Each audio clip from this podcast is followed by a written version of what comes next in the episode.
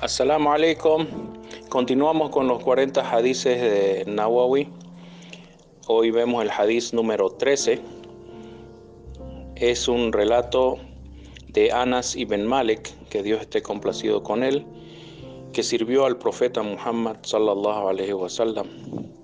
Y dice Anas, el profeta, que la paz y bendiciones de Dios sean con él, dijo: Ninguno de ustedes cree hasta que quiera para su hermano lo que quiere para sí mismo. Este hadiz lo cita al Bukhari y Muslim en sus enciclopedias. Y bueno, el hadiz es bastante elocuente, ¿sí?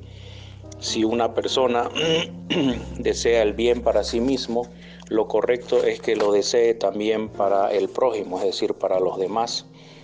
Entonces el musulmán desea el bien para todos, para sus amigos, para sus enemigos, para los seres humanos, para los animales, en fin, el, musulmán debe convertirse entonces en un agente de bien, en una persona que trata de beneficiar siempre a los demás y no causarles daño.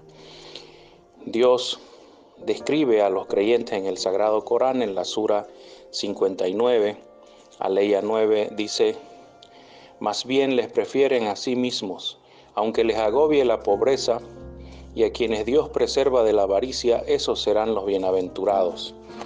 Esta aleya hace referencia a un grupo de los sahaba que tenían muy poco alimento y prefirieron alimentar a otras personas pobres y pasar un día sin comer,